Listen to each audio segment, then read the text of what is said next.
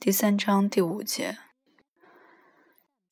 祖母已经死了，人们都到龙王庙上去报过庙回来了，而我还在后园里边玩着。后园里边下了点雨，我想要进屋去拿草帽去。走到酱缸旁边，我家的酱缸是放在后园里的，一看，有雨点啪啪的落在缸帽子上，我想。这钢帽子该多大？这取雨来比草帽一定更好。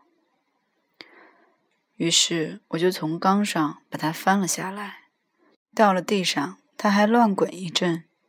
这时候雨就大了，我好不容易才设法钻进这钢帽子去，因为这钢帽子太大了，差不多和我一般高。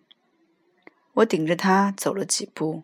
觉得天昏地暗，而且重也是很重的，非常吃力。而且自己已经走到哪里了，自己也不小，只晓得头顶上啪啪啦啦的打着雨点。往脚下看看，脚下只是些狗尾草和韭菜。找了一个韭菜很厚的地方，我就坐下了。一坐下。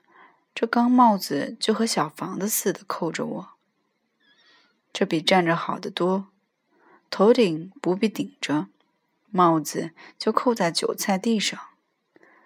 但是里边可是黑极了，什么也看不见。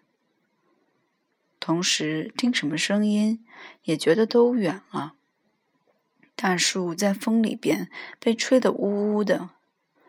好像大树已经被搬到别人家的院子去似的。韭菜是种在北墙根上，我是坐在韭菜上。北墙根离家里的房子很远的，家里边那闹嚷嚷的声音也像来自远方。我细听了一会儿，听不出什么来，还是在我自己的小屋里边坐着。这小屋这么好。不怕风，不怕雨，站起来走的时候，顶着屋盖就走了，有多么轻快！其实是很重的了，顶起来非常吃力。我顶着高帽子，一路摸索着，来到后门口。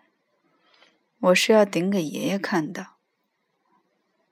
我家的后门槛特别高。迈也迈不过去，因为钢帽子太大，使我抬不起腿来。好不容易，两手把腿拉着，弄了半天，总算是过去了。虽然进了屋，仍是不知道祖父在什么方向，于是我就大喊。正在这喊之间，父亲一脚把我踢翻了，差点没把我踢到灶口的火堆上去。钢帽子也在地上滚着。